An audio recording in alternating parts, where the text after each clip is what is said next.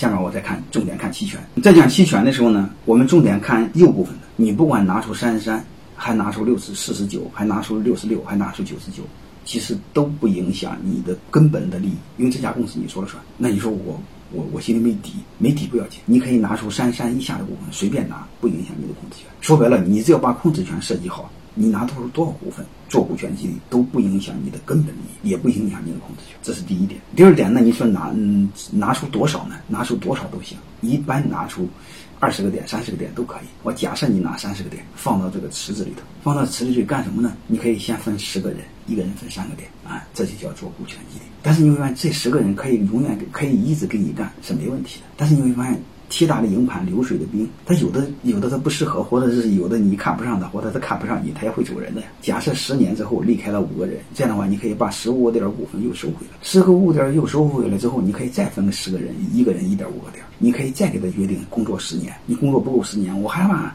我还把股份按原价再收回来，这个逻辑是正常合理的。你明白啥意思呢？就是你先放到个池子里边，给这些人，如果走了之后，再把股份再收回来，再放到这个池里边。再来人的话，再从这个池子里边拿，这个池子就叫期权池。而且这背后还有意义在哪呢？你比如第一轮，你拿出三十个点给这十个人，一个人三个点，你给他约定，如果你工作不够十年，我还按原价收回来。假设走了五个人，你拿出十五个点股份，再分给十个人，这十五个点要比以前的三十个点的股份值钱的多。为什么？你公司在变大。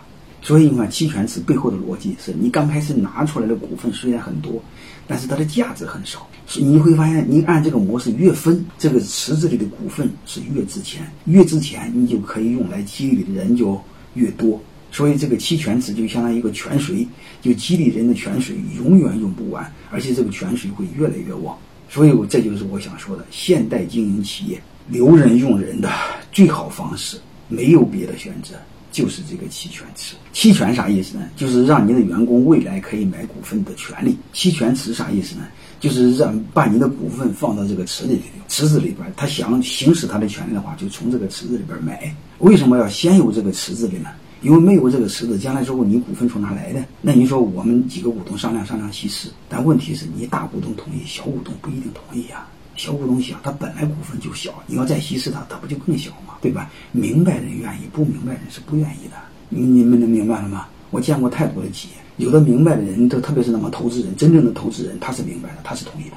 但是呢，如果你们找的是土鳖土财主，他是不同意的，他会天天会想，我的股份本来就少，你要再稀释不就更少吗？既然你大股东想激励人，你用你身上的股份激励不就行了吗？你凭什么稀释我们的呢？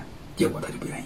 所以我就想说，你们提前必须先拿出来部部分，放到期权池里，而且只要放到了期权池子里边，这个股份怎么用，你会发现基本上由老板来定，你可以是说由董事会来定，不需要再上报股东会了，就是股东会先同意了，就这么简单。就说白了，就是权利提前拿在自己手里踏实，你不提拿手拿手里，万一将来之后你想再拿回来，别人不不同意，不就不好办了吗？这个概念就叫期权池。